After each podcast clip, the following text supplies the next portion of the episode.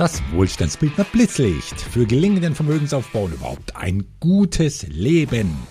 Unser Thema heute ist der erste Teil einer zweiteiligen Reihe mit den vier Investorentemperamenten. Wie unser Investorenprofil ausdrückt, wer wir sind und was wir noch werden können. Es ist jetzt gut 30 Jahre her, da hatte ich ein Aha-Erlebnis, das meinen Blick auf Menschen komplett verändert hat. Und das ging so. Ich saß in einem Stuttgarter Kleinkunsttheater. Der Pantomime Frieder Nögge spielt das Solostück, mit dem er über die Landesgrenzen hinaus berühmt wurde. Und das waren die vier Temperamente. Vier Figuren verkörpern darin die vier grundlegenden Gemütstypen der menschlichen Natur. Phlegmatisch, sanguinisch, cholerisch oder melancholisch. In dem Theaterstück nun charakterisiert Nögge diese vier Grundströmungen in uns Menschen. Und das sieht dann etwa so aus. Der Phlegmatiker ruht in sich und geht die Dinge gemütlich an. Nur wenn's es nicht schmeckt, dann kann er ungemütlich werden. Wenn der seine Haltung zum Leben erklären müsste, dann würde das so klingen. Ich habe mich bis jetzt gar niemals fragen müssen, was das Leben eventuell theoretisch vielleicht sein könnte. Ich lebe und bin's zufrieden. Der hibbelige Sanguiniker, der ist das Gegenteil davon. Ständig in Kontakt mit Menschen, ständig auf Events für die Jagd nach dem nächsten großen Ding. Seine Lebenseinstellung, das Leben ist schön. Nicht immer, äh, gestern zum Beispiel, aber meistens. Morgen läuft wieder was. Der Melancholiker wurde in den Augen Frieder Nögges nicht von der Sonnenseite aus ins Leben gespült. Eher düster blickt er auf die Dinge, stets eingedenk der schweren Seiten unseres Daseins. Die Haken an einer Sache fallen ihm immer als erstes auf, und generell ist die Geburt der Anfang vom Ende, nämlich der Beginn eines langen Sterbens bis hin zum Tod. Und daher stellt er sich so vor. Man lebt, um zu sterben. Besser wär's andersrum. So eine Haltung könnte der Choleriker nicht verstehen. Der fragt er, was kostet die Welt? Ich gestalte sie, wie sie mir gefällt. Überall Gelegenheiten, die es anzupacken gilt, mit aller Autorität und Entschlossenheit natürlich. Entsprechend klingt seine Vorstellung vom Leben. Was soll das heißen? Das Leben. Ich frage nicht, ich bin. Und ich gehe davon aus, dass ihr euch danach ausrichtet. In den Show Notes findet ihr ein PDF, das die vier Typen und die Arbeit von diesem tiefgründigen, aber auch zutiefst schwermütigen Frieder Nöcke noch etwas gründlicher beschreibt. Er selbst hat sich als Clown und Narr bezeichnet, und das war er auch, ein Clown der alten Schule, der sich den Dingen und Menschen im Witz und in der Karikatur genähert hat. Und wie es bei solchen Clowns oft ist, sie erscheinen extrovertiert und haben immer einen guten Spruch parat, aber die Tendenz Melancholiker in ihnen ist oft sehr dominant. Nach innen geschaut kommen sie mit dem Leben nicht so gut zurecht. Nöcke hat sich 2001 genau dieses Leben genommen, was für die gesamte Kulturszene in Baden-Württemberg auch eine schockierende Nachricht war. Diese Temperamentenlehre mit der sich Nöcke bei Hippokrates angelehnt hat, siehe auch dazu den Wikipedia-Link in den Show Notes, diese Lehre hat mich seitdem nie wieder losgelassen. Sie kann zu Schubladendenken verleiten, klar, aber sie kann auch einen schnelleren Zugang vermitteln zu Menschen und zu ihrer grundsätzlichen Wesensart. Menschen können dann noch so verschieden sein, spricht man ihre Seinssprache, dann sind sie doch meistens umgänglich und bereit für Neues. Der vorherrschende Gemütstyp in uns, der sieht die Welt nun mal durch die Brille seiner Prägungen und Bedürfnisse. Und das gilt selbstverständlich auch für die Investorenwelt.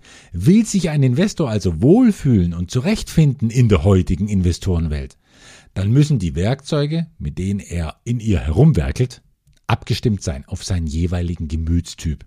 Und die Summe aller Werkzeuge werden fein säuberlich aufgeräumt. Wo? In einem großen Werkzeugkasten. Und in der Fachsprache eines Investors heißt dieser Werkzeugkasten Portfolio. Zu Beginn einer jeden Investorenkarriere ist dieser Kasten natürlich leer. Mit dem geht der Investor nun einkaufen in der Investorenwelt. Und was kauft er ein? Na, Vermögensanlagen und Investitionen natürlich. Und die, die er in seinen Werkzeugkasten packt, die müssen zu ihm passen. Die Werkzeuge müssen ihm gut in der Hand liegen, sonst ist die Arbeit mit ihnen mühsam, erfolglos und vielleicht sogar gefährlich.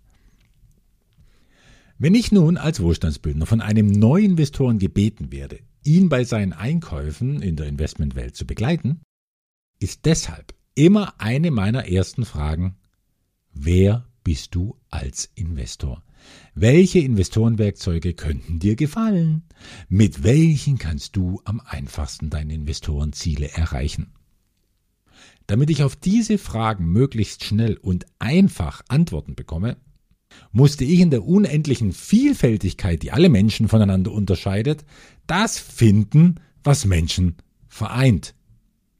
Und da habe ich mich an die vier Temperamente von Frieda Nöcke erinnert, an diese vier Archetypen der Menschheit. Aber diesen Archetypen wollte ich für meine Arbeit als beratender Wohlstandsbildner modernere Namen geben. Deutsche, einfache Begriffe, die uns in ihrer Bedeutung ganz von selbst anspringen. Macher, Planer, Wohlfühler, Neugieriger. In diesen bodenständigen Ausdrücken, da spürt jeder gleich, was die Typen vor allem unterscheidet. Dass ein Planer detailfreudiger und bedächtiger vorgehen dürfte als der Macher, der vor allem mal machen und loslegen will. Ganz im Gegensatz zum Wohlfühler, der erstmal Zeit braucht, um zu spüren, was zu ihm passt, was den Neugierigen wiederum verrückt machen würde in seinem Wunsch bei der Eroberung neuer Investments dabei zu sein, mit der nie ermüdenden Abenteuerlust eines Pioniers. Nun schaue ich schon viele Jahre Investoren an durch diese Profilbrille. Wenn ich den jeweiligen Investorentyp ergründen will, reicht mir mittlerweile oft schon allein das Bild, das sich mir in gemeinsamen Videokonferenzen präsentiert. Mit dieser Art Bildschirmtreffen zum ersten Kennenlernen habe ich ja schon weit vor Corona gearbeitet, also da kommen schon viele zusammen. So habe ich also bis heute hunderten knuffigen Wohlstandsbildnern in ihre Küche hineinschauen dürfen, ins Wohnzimmer oder ich habe sie vor dem aufgeräumten Ordnerregal eines Arbeitszimmers begrüßt. Ebenso ausdrucksstark sind digitale Hintergrundbilder, wenn jemand seinen realen Hintergrund nicht zeigen will oder langweilig findet. Und da finden sich dann Palmengewedel, die Stadt New York oder ein Sonnenuntergang. All das flimmert mir auf meinem Monitor entgegen, wenn mein Gegenüber entweder pünktlichst zum vereinbarten Termin erscheint oder deutlich verspätet nach diversen technischen Problemen. All das zusammen formt sich in Sekundenbruchteilen zu vier Begriffen, die mir sagen, ob ich es mutmaßlich mit einem Planer, Wohlfühler, Macher oder Neugierigen zu tun habe. In allem drückt sich der vorherrschende Archetypus aus, weil er den Menschen nun mal definiert, auch in den kleinsten Dingen. Mit welchen Worten er mich das erste Mal anspricht, mit welchem Tempo er ein Glas zum Mund führt oder wie er mich anschaut, wenn er mich überhaupt anschaut, indem er seine Webcam fixiert oder er vor mir immer runterschaut, weil er mein Gesicht fixiert, das sich ihm auf seinem Bildschirm zeigt. All das sind schon Hinweise auf die Persönlichkeit, die jemanden in seinen Grundfesten ausweist.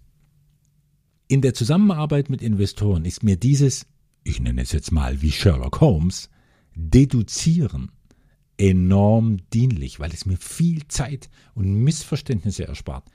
Es ist ein besseres Miteinander, ganz einfach, von Anfang an, wenn ich vermuten kann, welche Bedürfnisse meines Gegenübers ich beim Portfolioaufbau berücksichtigen sollte. Kleine verräterische Anmerkung an dieser Stelle zum Stichwort Hintergrund in Videokonferenzen. Wie alle wissen, die mich in eine Webcam haben hineinsprechen sehen, sitze ich vor einem rein weißen Hintergrund. Ich sitze also de facto vor gar keinem Hintergrund. Da wird mir von Marketingprofis oft angekreidet, ich würde damit zu wenig Persönlichkeit und Ausdruck transportieren. Ja, aber darum genau geht es. Ich will neutral bleiben, um mein Gegenüber möglichst wenig zu beeinflussen. Denn natürlich findet sofort eine Angleichung statt der vorherrschenden Archetypen in zwei oder mehreren Menschen, die sich erstmalig begegnen. Ja, das sind Resonanz- und Polaritätsprinzipien, die nicht zu verhindern sind. Aber ich muss das Bild des anderen nicht noch mehr beeinflussen durch den Eindruck, der durch mein Hintergrundbild entstehen könnte. Also habe ich am besten gar keines. Nun ist aber nicht mein Ziel, dass ich etwas vom anderen weiß, das ihm selbst nicht klar ist. Wenn mir jemand gegenüber sitzt, muss der oder diejenige vor allem selbst die Brille kennen, durch die er die Welt anschaut, um ein Portfolio auch eigenverantwortlich ausbauen und betreuen zu können. Denn darum geht's doch. Mit einem kleinen Test wird schnell klar, welche Brille auf welcher Nase sitzt. Und mit diesem Test kommt ein besonderer Ergründungsprozess in Gang, auf den ich eingehen will im zweiten Teil dieser kleinen Reihe, die vier Investorentemperamente, wie unser Investorenprofil ausdrückt, wer wir sind und was wir noch werden können. Bis dahin wünsche ich uns allen ein temperamentvolles Leben in Fülle. Euer Andreas.